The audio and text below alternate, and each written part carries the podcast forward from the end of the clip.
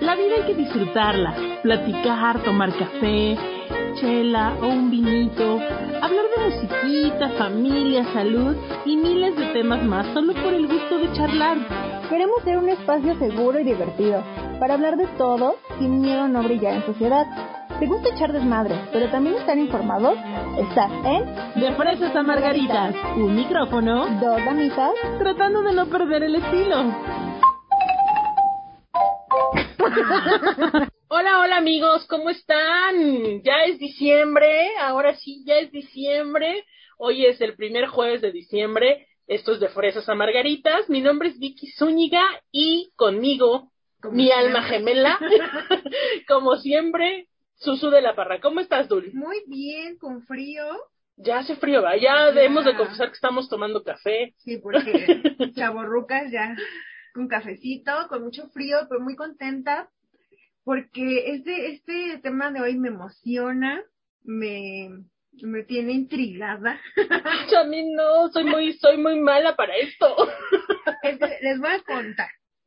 A, a la mayoría de nosotros, o ustedes, o nosotros, nos va a llegar muy pronto un dinerito extra que se llama aguinaldo. Pero así como nos llega, se me va. Se va. Entonces, si ustedes también son adultos independientes con gustos bien, bien mentes, pues trajimos a un experto que nos va a asesorar para, para decirnos qué, qué podemos hacer con ese dinero extra para que no desaparezca y cualquier imprevisto lo podamos tener. Sí. Porque no, la verdad es que somos una generación que no sabe ahorrar. Bueno, deja todo ahorrar ni administrarse, sabe. no sabemos ni administrarnos, que es lo peor. Exacto, entonces, este, este tema creo que a todos nos interesa y creo sí. que desde chicos grandes y mucho más grandes nos debería de interesar y por eso les tenemos a un gran invitado que espero que, que este, nos resuelva todas nuestras dudas y él es eh, eh, el asesor financiero, el licenciado Alejandro Marino. Bienvenido, Alejandro. Alejandro, muchas gracias por aceptar nuestra invitación. Muchas gracias, chicas, a ustedes por este, invitarme, por ser parte de este increíble podcast. De las que me ha gustado lo poco, mucho que he escuchado de ustedes, me ha gustado bastante. Muchas gracias. muchas gracias. Qué bueno. Oye, Alejandro, pues mira, sin más, porque hay muchas dudas y queremos aprovechar todo el tiempo que tenemos contigo. Este, ¿Qué, ¿qué, podemos hacer? Mira, hay gente, sabemos que hay gente que no recibe aguinaldo, que no tiene este ingreso, ¿no? Por, por las prestaciones que tenga de ley o porque es emprendedor y tiene su propio negocio. Pero seguramente a, a, algunos sí nos va a llegar este dinerito extra, que muchos ya lo tenemos comprometido, ya hicimos planes. A mí se llama, tú ya te gastaste todo tu dinero antes de, de cobrarlo, ¿no? Ya tengo mi lista de qué voy a comprar y qué necesito pero Dulce me hablaba porque Dulce es ahora la, la empresaria empoderada de la familia y, y me explicaba cómo es el sistema de, de ahorro que, que, ella tiene y este rollo de las inversiones que a mí se me hace un mundo como de extraterrestres porque no tengo idea, pero, pero con base en tu experiencia, cuéntanos qué podemos hacer para, para mejorar nuestras finanzas. Híjole, son muchas cosas, eh, de, correctamente, la gente va a recibir el aguinaldo y sí, la verdad, la gran mayoría ya lo tiene este gastado. Todavía no lo cobra y ya, ya tiene este nombre y apellido, ya sea celular, pantalla, etc. Eh, lo primero, yo que la columna vertebral de unas buenas finanzas es tener un presupuesto. Cosa que suena muy trillado, y, y, suena como que muy repetitivo, como la típica canteta de papá y mamá, pero es una realidad. Si no tienes un presupuesto, eh, no puedes tener un buen control de tu flujo este, de, de, efectivo. Y el primer error que comete la gente es que únicamente apunta lo que gasta. Eso no es un presupuesto, eso es un control de gastos, que es algo totalmente distinto. ¿Ok?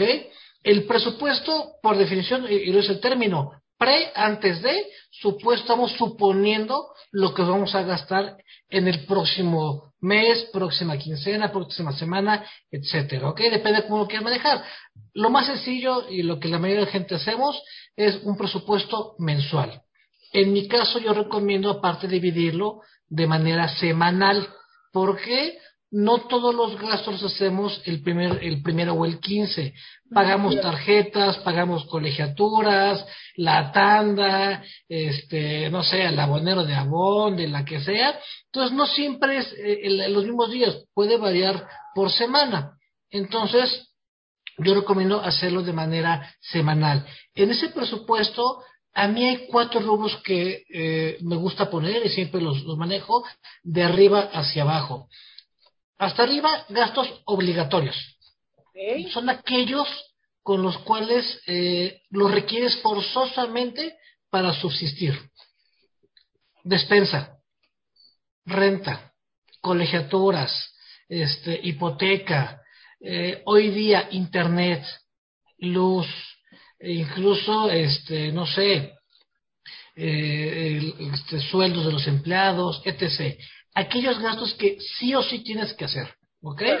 Ya que tienes ese, rubro de gastos obligatorios, nos vamos por los necesarios o negociables. Porque también es la parte bonita de las finanzas personales, que puedes negociar, así como muchas veces negociamos este, alguna compra eh, que vas a comprar desde un suéter, oye, mira, pues a pagos, o incluso hasta le estamos regateando el del tenis, cosa que yo odio. Pero también es, es válido negociar con uno mismo. Es decir, oye, eh, tengo antojo, me pasó ahora en la pandemia. Mi hija tenía antojo de alitas, este, de alitas simplemente, y el restaurante al que siempre íbamos estaba cerrado. Entonces, para poder darle el gusto, que fue lo que hicimos, compramos las alitas, compramos los ingredientes, lo hicimos en casa, negociamos la, la forma de cumplir ese antojo nos gastamos una fracción de, de, lo que hubiera sido la cuenta del restaurante y podemos, eh, insisto, cumplir con ese, ese capricho. Entonces, hay gastos necesarios o negociables. ¿Esos cuáles son? Aquellos que me facilitan la vida. Eh, el Uber. Eh, sí, el Uber, el taxi, me hace más cómodo porque puedo dormir 30, 40 minutos más. hoy día, con COVID, yo diría que es más eh, no tanto algo necesario, muchas veces hasta por tema de precaución y de, salud. Pues, sí, o sea, el, el, riesgo de contagio es mucho menor. Pero, ejemplo, tener eh, televisión de, paga, y eso súmale plataformas. Y si tienes más de una plataforma, todo eso ya es un gasto que es necesario, o sea, es, te lo puedes negociar. Realmente no requieres tener tres o cuatro plataformas de, este, de, de streaming y aparte te, te, de paga. Es algo que es negociable. Sí, que podrías a lo mejor decir, quito una y pongo otra, ¿no? Depende quién nos escuche, si papá o mamá, pero yo diría que la chica del aseo es este negociable. Si le preguntas a mamá, va a decir que es un gasto obligatorio. Claro.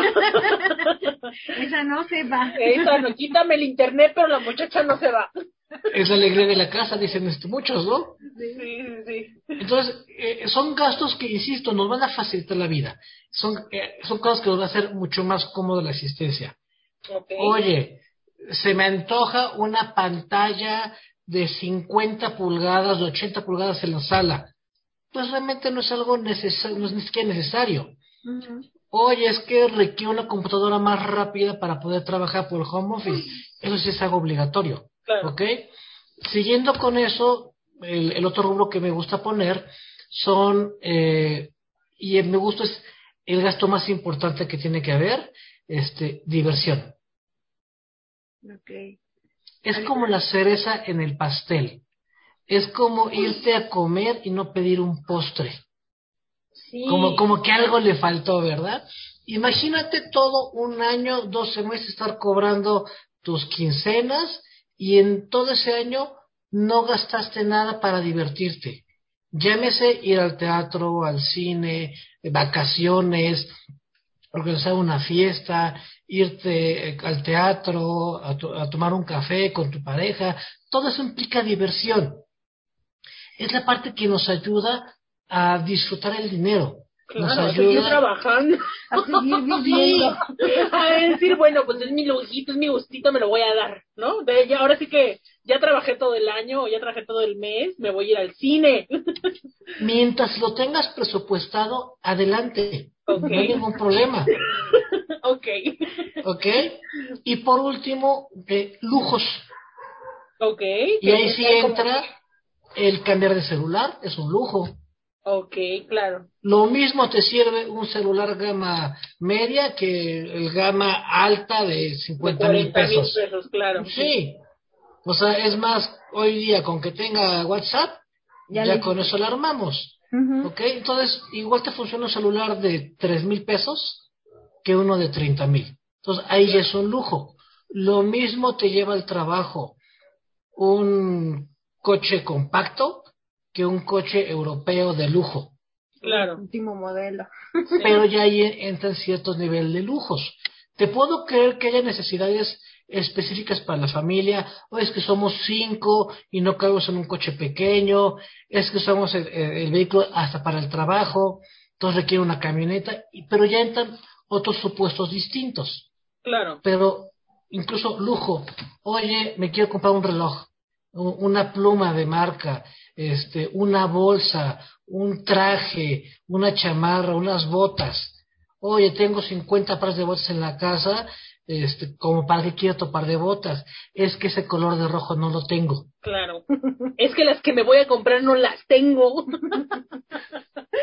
Exacto. Ay, Exactamente. Sí, bueno, yo por ejemplo, ahorita que te, te veo, la gente no te ve, pero bueno, usamos lentes, ¿no? Entonces yo de repente digo, ay, yo necesito comprar unos lentes. Pero pues sí, me voy a tiendas donde los armazones están arriba de cuatro mil pesos, ¿no? Y dices, pues no, mejor me voy a la óptica de la colonia, donde cuestan 800 pesos, ¿no? O sea, sí aprendes como a ver esos tipos de... Vol- volvemos al, al punto de, de- de- de negociar con los gastos. Oye, ¿qué prefiero? ¿Unos lentes de cuatro mil? O tal vez me compro unos lentes de dos mil y con los otros dos mil me voy al cine este, con mi pareja, me voy a tal vez un fin de semana a Cuernavaca, no sé. O sea, Claro. puedes negociar. Es decir, Ya tú decidirás, ¿no? ¿Cuál qué prefieres? A lo mejor si quieres invertir en unos lentes de cinco mil pesos, pues adelante, ¿no? Exacto, o sea, ahí, ahí sí, insisto, mientras esté presupuestado, mientras esté contemplado y no por un, un gustito, una compra impulsiva, resulte que este, te- de- después te arrepientes. Claro. Aquí, por ejemplo, un punto, un paréntesis este, muy importante. Y es un, una- un tip para todos aquellos que están escuchando. Cuando vayan a hacer alguna compra arriba de mil pesos, piénselo, sálganse de la tienda, aléjense de ahí, mínimo unos 20 minutos. Se aleja por completo y, y, y dejen, no sé, viste los lentes que te encantaron, no me hacen falta, pero están padrísimos, cuestan cuatro mil pesos, ¿sabes qué? Date la vuelta y vete. Piénsalo 20 minutos y tú analízalo. ¿Lo necesito? ¿Me hace falta? ¿Cómo va a cambiar mi vida si lo tengo o si no lo tengo? ¿Ok? Ok. En muchas ocasiones vas a decir, híjole, es que sí me hace falta un par de lentes extra, puedo tener de emergencia. Pero si son de emergencia no requiero unos de cuatro mil, con unos de 500 la armo, simplemente claro. para una emergencia. Y cuando empiezas a hacer ese ejercicio mental, empiezas a recordar todo tu presupuesto. Mentalmente haces ese mapa, Sí. en automático te lleva la mente a eso, empiezas a recordar, a ver, espérame, estamos a tal día, estamos a, a, a 2 de diciembre, el día 5 tengo que hacer- pagar la tarjeta, y empiezas a, a hacer eh, toda esa memoria. Entonces tú misma analizas, no te alcanza. Sí, o a veces piensas, bueno, a mí me pasó que de repente digo, chin, por ejemplo, hoy es 2 de diciembre, pero mi tarjeta corta hasta el 8.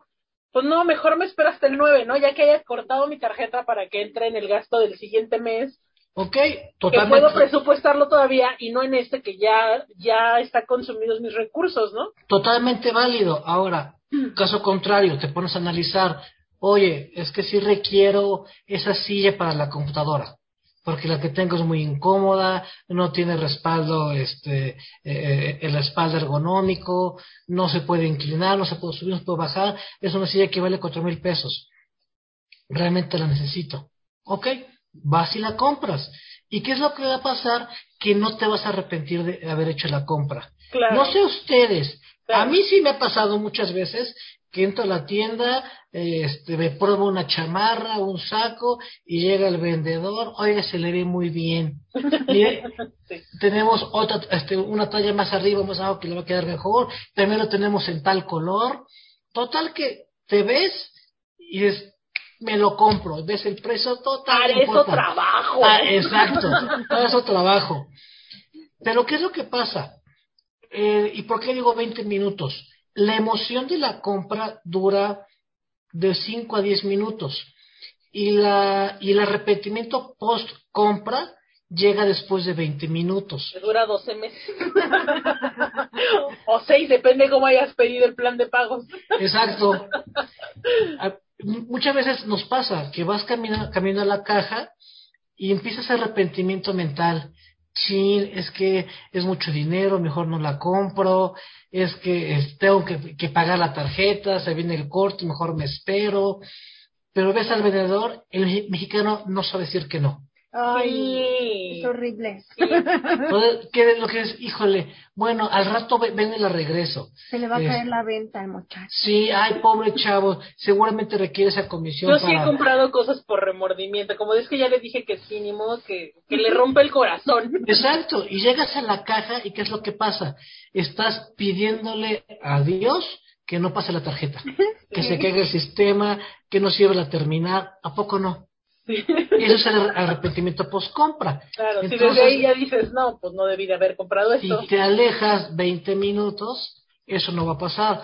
Ahora, recomendación número dos. Por favor, chicas, eh, caballeros, si están en el área de relojes y les da ganas de comprar un reloj, no se vayan a la área de celulares porque va a pasar lo mismo. Claro, a ver zapatos, no, pues peor. Sí, no, o sea, vámonos a algún otro lugar, nos sentamos, una banca, no sé, van, se fuman un cigarro, le marcan a algún familiar, algún amigo, total. El chiste es disminuir esa emoción. Eh, la compra es totalmente este, emocional. Entonces hay que disminuir ese lado emocional, que entre más el lado racional para que no haya arrepentimiento el día de mañana. Y si compran algo, que lo hagan totalmente conscientes de que realmente lo necesitaban. ¿Ok? Ok. Claro, creo que este es un súper tip, súper tip en estos días, porque también nos da el, el, tengo dinero, entonces voy a comprar los regalos para todo el mundo, y entonces entra la generosidad, ¿no? Ah. Porque como tienes dinero, pues no te pesa o no te duele decir, ay, pues yo ahora sí le voy a comprar esto a mi papá, a mi mamá, a mi hijo, a mi hermano, a la muchacha, a mi secretaria. O sea, te vuelves generoso y entonces empiezas a comprar para todo el mundo, ¿no? Cuando efectivamente igual ni, ni, tu hijo, ni tu papá, ni tu mamá necesitan ese regalo o le podrás dar otra cosa que sí realmente vaya a ocupar, ¿no? Y que sea una buena compra, que no sea un gasto. Totalmente, y el gran problema es que llega el aguinaldo y nos los gastamos en muchas veces en cosas innecesarias. Dices tú, eh, pago con tarjeta. La gran mayoría de mexicanos usa el aguinaldo para pagar deudas. ¿Y cuál es el problema? Liquidan la tarjeta, vuelven a hacer este uso de la tarjeta, vuelven a comprar y otra vez se vuelven a endeudar. Y es un círculo vicioso del cual nunca logran salir. ¿Ok? Entonces, por eso es que el presupuesto es tan importante. Si tú lo tienes bien estructurado, sabes incluso cuál es tu capacidad de endeudamiento, que lo ideal es que jamás rebase el 30% de tu ingreso fijo. Es lo máximo que te deberías de endeudar, ¿ok? Ahora, ¿qué es lo que pasa cuando recibes el aguinaldo? Eh, recomendación, primero, ahórralo. Lo primero es mételo a cualquier lugar este, que lo ahorres. Y para este ahorro existen dos mecanismos, formal o informal. El formal es con cualquier institución financiera, llámese banco, alguna aplicación, alguna emisora de fondos, aseguradora, afore, la que sea. Incluso hay eh, aplicaciones para comprar CETES en directo, se llama incluso la página CETES este, en directo.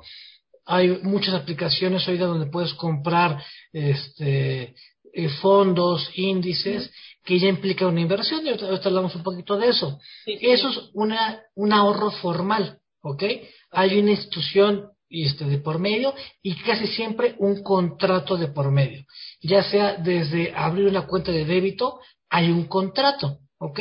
Claro. Y hay una institución que me respalda en dado caso y un mecanismo informal, simplemente hacerlo de manera personal o con este, alguien más. Una tanda, el dárselo a papá, mamá, a un familiar, a la pareja, meterlo en la alcancía, abajo del colchón, ese es un ahorro informal, ¿ok? Ok.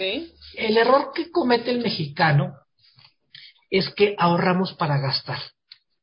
Sí. Ahorramos a corto plazo, normalmente máximo un año, ejemplo, las famosas tandas.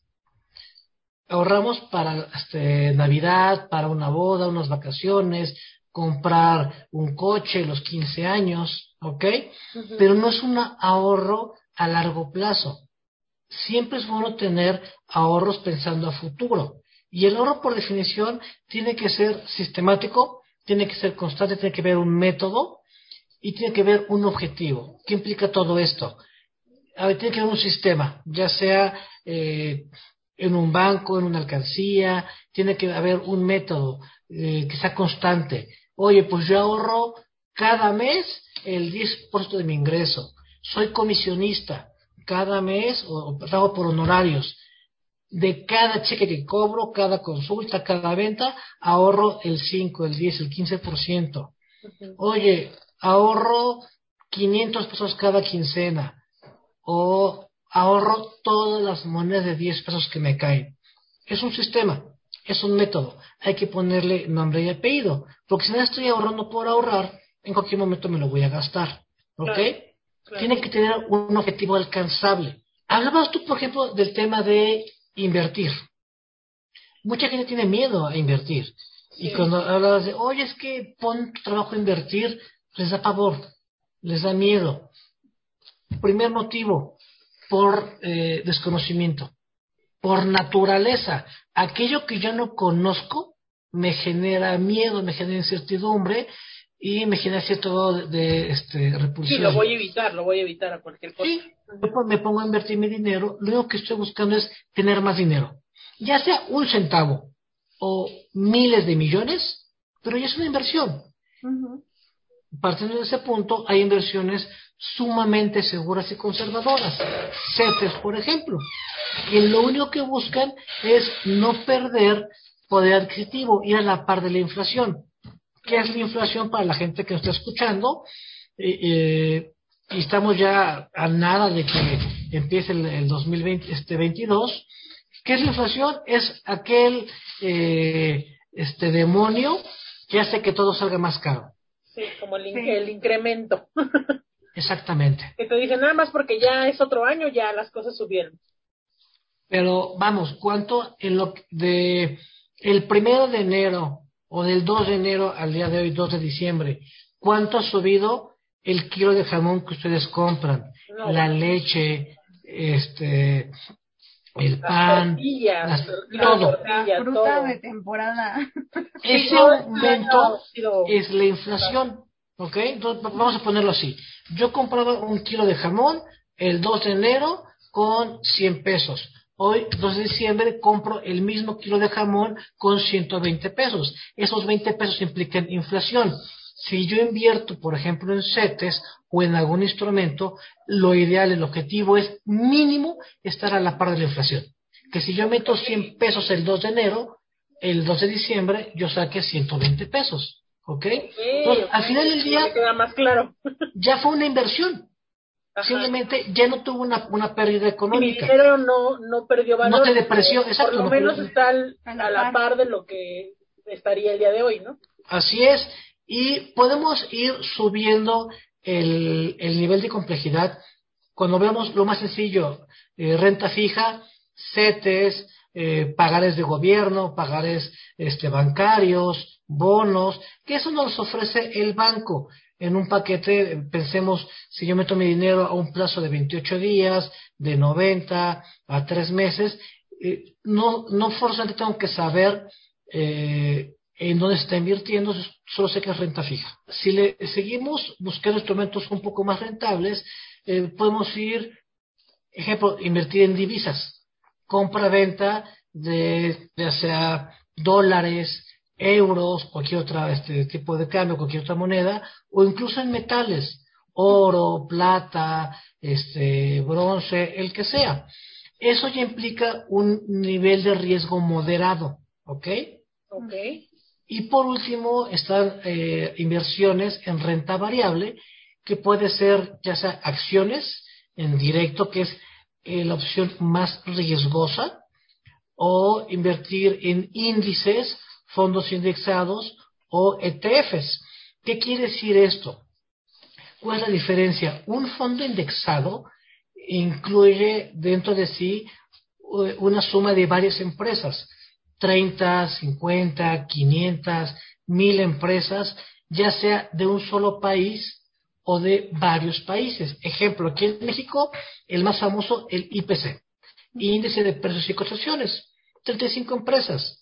Por ahí está América Móvil, este, está Coca-Cola, está N cantidad de empresas, ¿ok?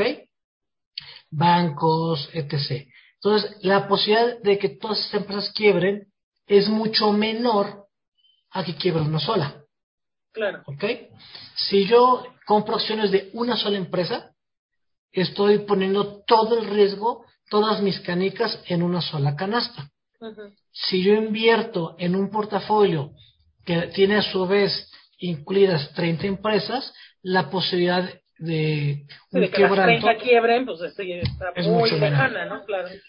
Dentro de los mejores portafolios que yo conozco, accesibles, hay uno en Estados Unidos, el SP500, que son las mejores 15 empresas de Estados Unidos.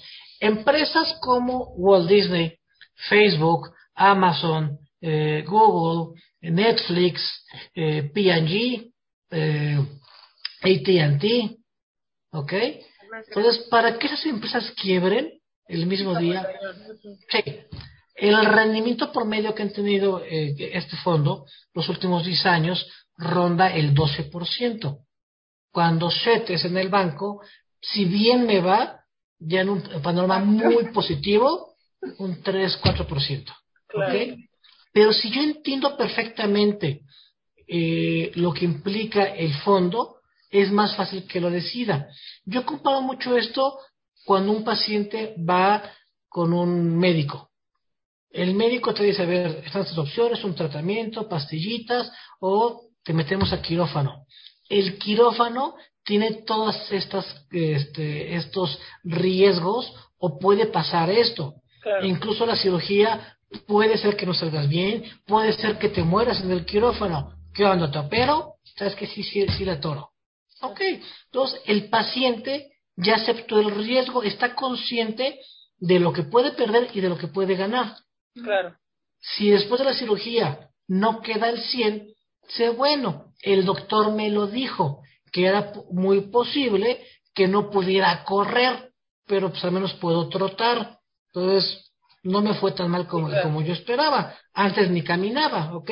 Lo mismo pasa en las inversiones. Oye, mira, este Dulo, oye, mira, Vicky, fíjate que están estas opciones.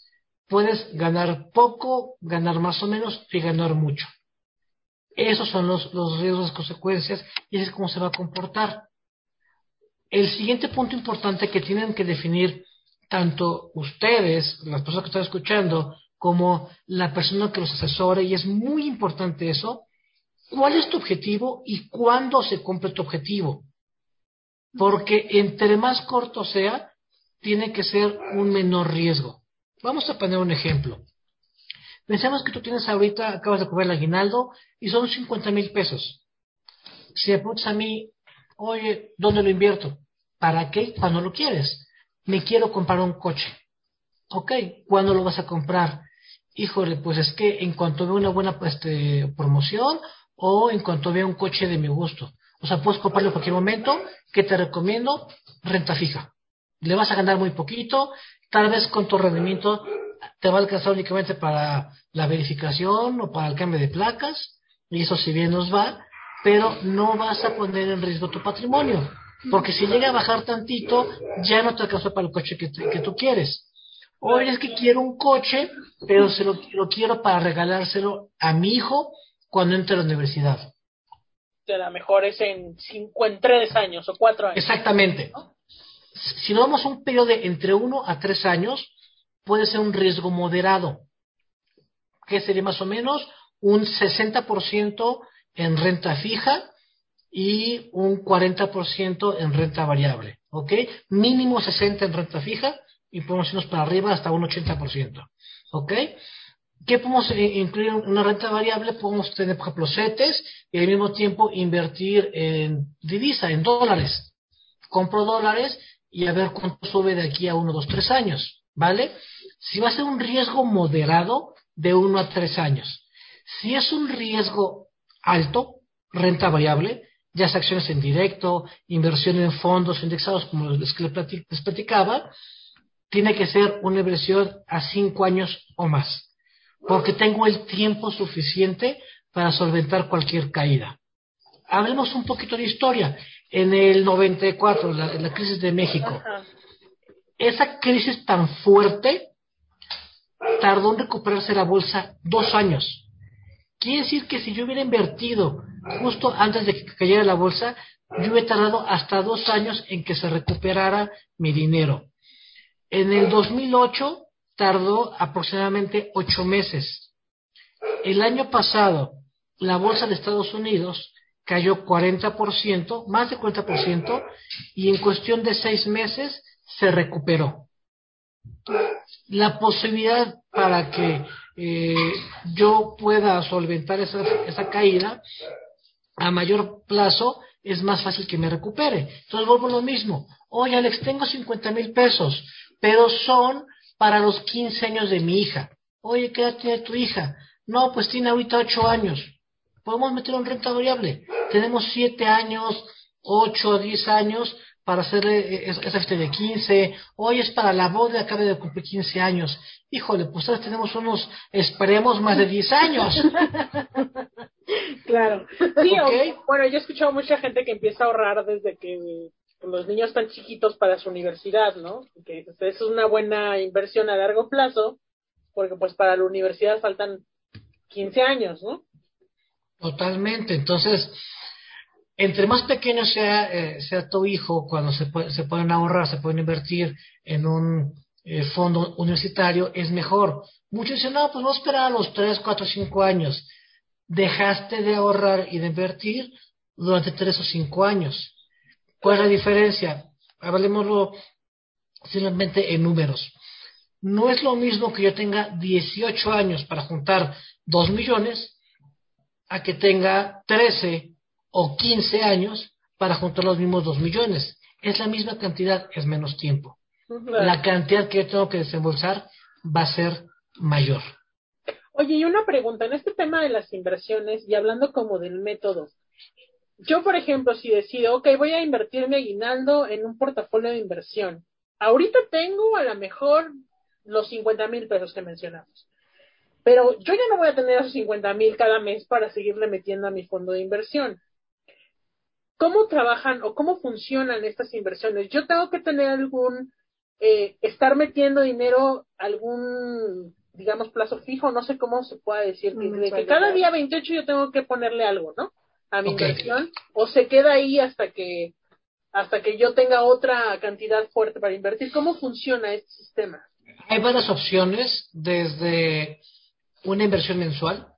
¿Cuál es mi recomendación? Si lo vas a hacer de manera formal, busca la, eh, manera de domiciliar tu ahorro.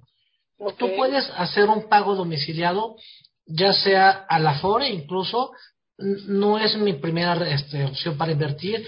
Hay muchas otras mejores, pero eh, en casos muy específicos puede ser una mejor opción. ¿En cuáles?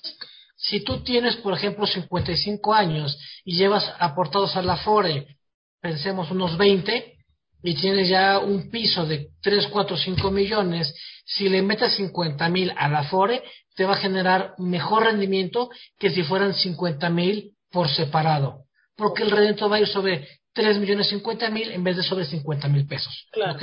Son casos muy específicos, pero puedes hacer un cargo domiciliado a tu Afore para que tengas un mejor retiro, puedes eh, con el mismo banco cuando tengas tu dinero, tu nómina, hacer un ahorro ya domiciliado en alguna otra cuenta de inversión e ir jalando quincenalmente 500 pesos, 1000 pesos, 2000, etc. Puedes firmar un contrato con alguna institución financiera, con alguna aseguradora, donde hagas un ahorro, recurrente. Ojo, no todas las aseguradoras te obligan a un seguro de vida. Hay algunas donde puedes adquirir únicamente el seguro o únicamente la inversión. Y esta es la opción como tú lo comentas. Oye, tengo otros 50 mil pesos, los meto. Y puede ser que jamás le vuelva a meter dinero. ¿Hay esas opciones? Sí hay. ¿Ok?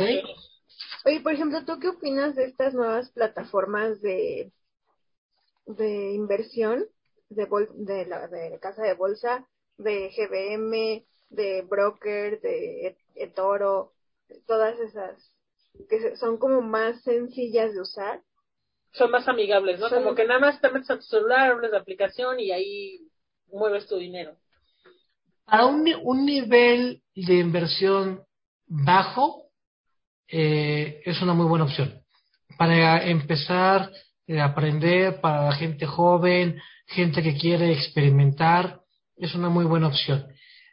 Recomendación sumamente importante y que todo el mundo tiene que tener grabada en la cabeza. Siempre hay que invertir lo que te sobra, no lo que te hace falta. ¿Qué fue lo que pasó hace algunos años con criptomonedas? Que de repente empezó a subir muchísimo el rendimiento, hubo un boom, una burbuja impresionante. Yo supe de gente que vendió el coche, que hipotecó la casa, que pidió préstamos para invertir en criptomonedas esperando ser millonarios. ¿Qué fue lo que pasó?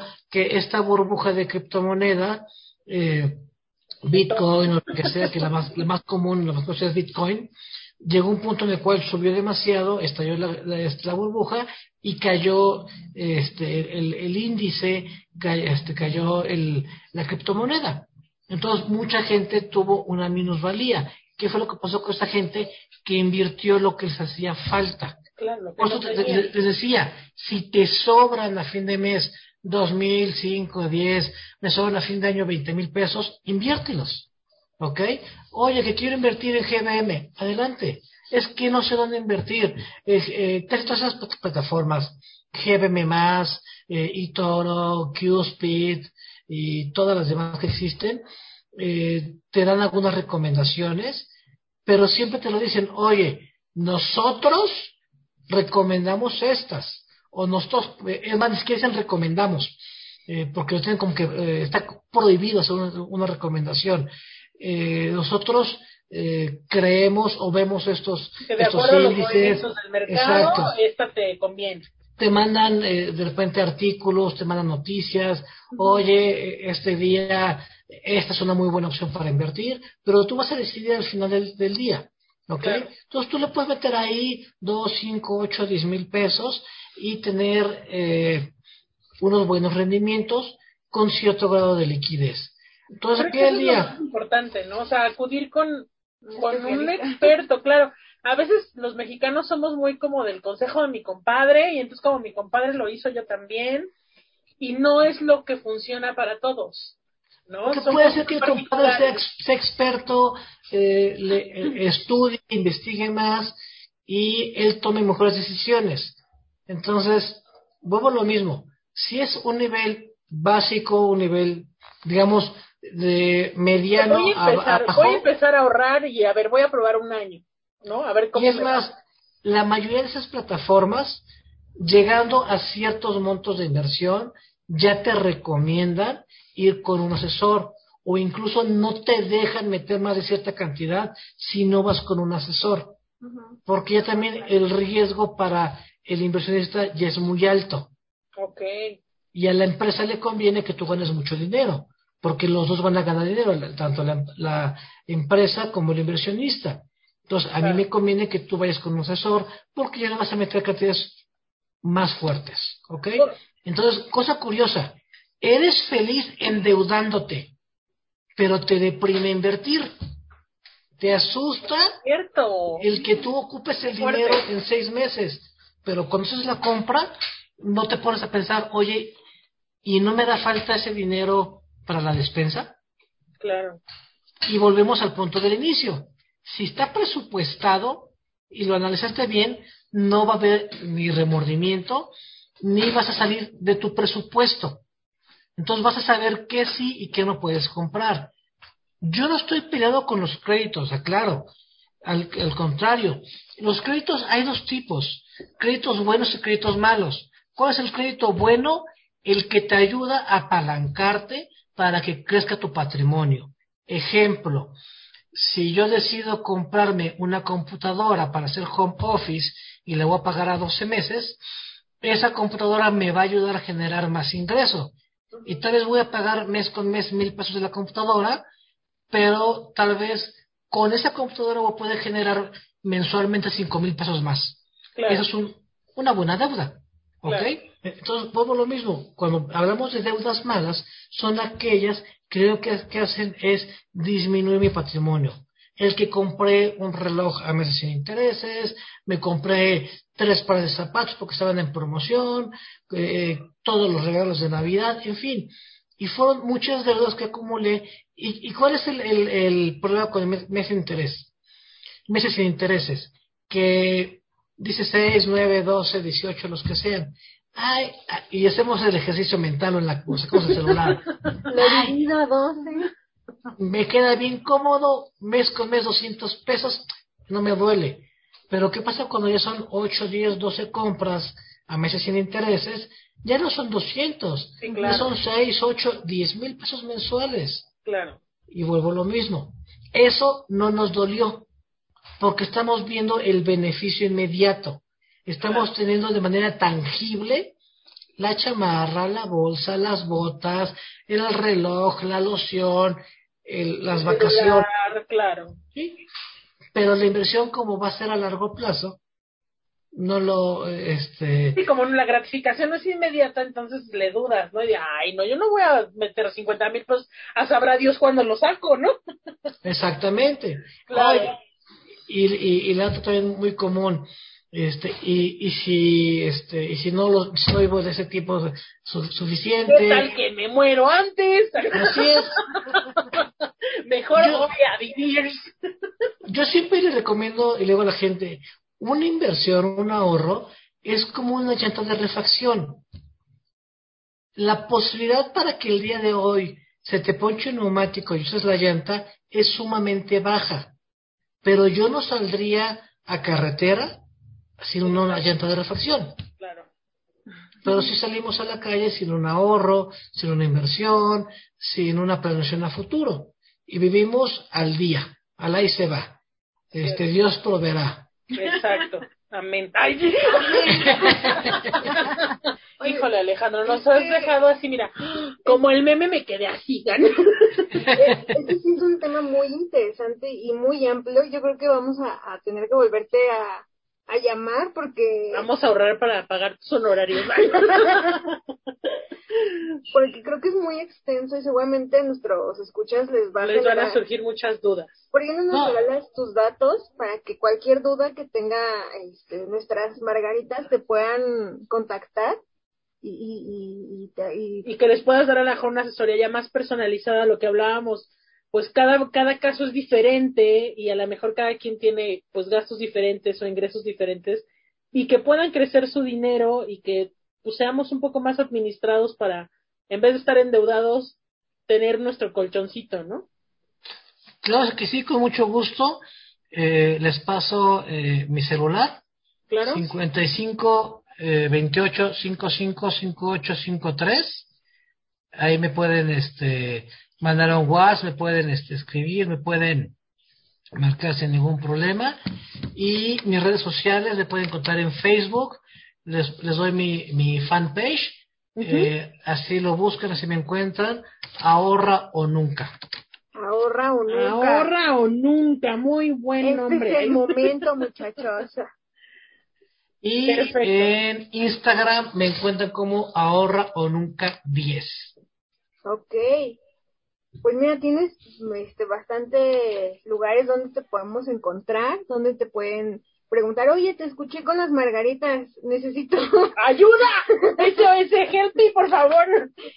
Antes de que llegue el aguinaldo, antes de que empiece uno a repartir, Antes que podamos, de que se me queme las sí, manos. que podamos por lo menos planear y hacer nuestro presupuesto y decir, ok, a lo mejor este aguinaldo no se va a poder, pero, pero quiero empezar mi propósito de año nuevo a liquidar mis deudas y poder generar este un ahorro, ¿no? Y conocer bien nuestro presupuesto, ¿no? Creo que es lo principal. Sí. Mira, con todo gusto, la gente que me escriba, que, que, que venga de aquí, los puedo ayudar sin ningún costo, desde hacerles un presupuesto, les puedo regalar un Excel y me puedo, les puedo regalar 15, 20 minutos vía Zoom para hacerles eh, un presupuesto personalizado. Eh, si alguien tiene más dudas, más inquietudes, con todo gusto los puedo. No, bueno, eh, ya, ya, asesorar. ¿qué más queremos? ¿Qué más queremos? Un asesor financiero gratuito, por Dios. Margarita, Sí. Margarita, las a llamar, llame hoy. Llame ya. Sí, ay, No, pero sí, es, es un tema muy, muy, muy amplio, muy noble. Este, digo, hay temas padrísimos dentro de las finanzas, eh, temas de seguros, eh, temas de finanzas para niños, es, es un tema que también a mí este, me encanta, muy padre. Desgraciadamente, y lo decimos al principio, nadie nos enseña a ahorrar. No. Solamente lo que papá y mamá nos enseñó. a gastar. Yo tengo dinero, te lo gasto. Vámonos, te- tengo dinero, se me quema, ¿qué vamos a comprar? Casi siempre, si papá fue administrado, casi siempre los hijos van a ser administrados. Claro. El problema es que no siempre los papás son buenos maestros, Ujú. ¿ok? Pero sí, con todo gusto, a la gente que esté interesada, que quiera saber más opciones, que quiera incluso este, co- eh, entender, conocer los esquemas que yo ofrezco a mis clientes, los puedo dar una asesoría totalmente gratuita. Perfecto, Eso. Alejandro. No, pero pues muchísimas gracias y ojalá podamos tener otro programa para seguir profundizando en este tema. Pues que este es nuestra vida, es nuestro día a día y pues el dinero lo tenemos todos los días y hay que generarlo y hay que trabajarlo y pues yo creo que valdría mucho la pena, ¿no? Sí. Totalmente, digo, eh, hay una frase que a mí me encanta de Benjamin Franklin. Eh, para los que no lo ubiquen, eh, está en el billete de 100 dólares de Estados Unidos. Y dice, si quieres ser rico, aprende no solo a ganar dinero, sino también a ahorrarlo. Ay, caray. Ay, Dios mío. Pues Muy bien, nos llevamos mucha tarea. nos llevamos demasiada tarea y, y, y propósitos ahora que, que ya uno... empieza uno a hacer la lista de qué voy a hacer el año que entra. Sí, exacto. Entonces, les repito, arroba, arroba, ahorra. Ahorra o nunca.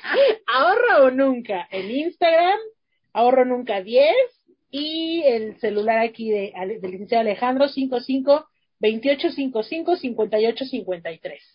De Así todas maneras lo vamos a postear en Instagram para que lo tengan en la mano y pues ojalá muchos de los que nos escuchan se den el tiempo de hablarle a Alejandro y de sentarse a arrastrar un poquito el lápiz porque esto les va a resolver les va a resolver la vida. No, y saber que sí vamos a poder ahorrar el 50%. Yo no digo que no gasten, gástalo, por eso es el dinero. El dinero lo- e- es y está hecho para comprar momentos de felicidad. Pero hay que ser inteligente en saber cuál es el momento que vale la pena adquirir. Claro, qué buen qué buen cierre. Sí. Qué buen cierre, Alex. Pues muchas gracias. Este, pues, Margaritas, aquí estamos. Échenle el lápiz, échenle ganas. Y, y el próximo año esperemos contar con otro podcast como este. Y pues muchísimas gracias por, por, por el responder al llamado. Y, y ser tan paciente con, con, con las dudas. Pues somos nivel cero. somos nivel cero de ahorro, entonces tenemos muchas dudas. No se preocupen, para mí siempre es un gusto poder este, compartir un poquito de, la- de- de lo que sé. Perfecto. Muchas gracias, gracias por acompañarnos a todos. Esperemos que le llamen a Alejandro. Este, ya vieron que explica muy bien, es paciente, este, les va a armar su, su presupuesto a la medida, entonces aprovechen. Ya no hay pretexto. No, no hay pretextos, aprovechen. Y, y muchas gracias por escucharnos. Muchas gracias. Primer jueves de diciembre. Nos escuchamos la próxima semana, ya empezando las posadas. Ay, Y bueno, pues, pues a darle. Ahora con culpa de gastar en la posada. No, no, no. Acuérdate que el dinero es para gastar. Ay, Pero hay que ser inteligentes. Pero por favor, con sana distancia, hay que seguirnos cuidando. Sí, sí, sí, eso sí. Seguimos, seguimos en, en pandemia. Entonces hay que ser siempre bien responsables y bien cuidadosos. ¿no? Totalmente. Bueno, pues gracias, nos escuchamos el próximo jueves. Bye. Mucho gusto, nos vemos, hasta luego. Bye bye. Se acabó el tiempo. Estas fresas buscarán otro cóctel para divertirse y perder el estilo sin remordimiento. Si te gustó nuestro podcast, dale like y comparte. Si no, no. ¡Adiós!